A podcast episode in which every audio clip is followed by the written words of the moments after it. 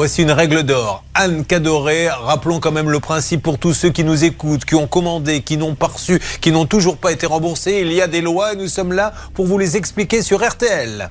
La règle d'or sur RTL. En effet, Julien, le vendeur, il a une responsabilité de plein droit pour délivrer la chose euh, à la date convenue. Donc ça, c'est euh, le transfert de risque. En fait, il pèse sur le vendeur jusqu'à la signature du bon de livraison. Et à partir du moment où vous avez signé le bon de livraison, vous avez trois jours pour faire des réserves. Donc euh, c'est une très bonne. Enfin, là, en l'occurrence, notre interlocuteur a très bien réagi. Il a filmé et ensuite il a tout de suite émis des réserves. Il a même déposé une plainte pénale.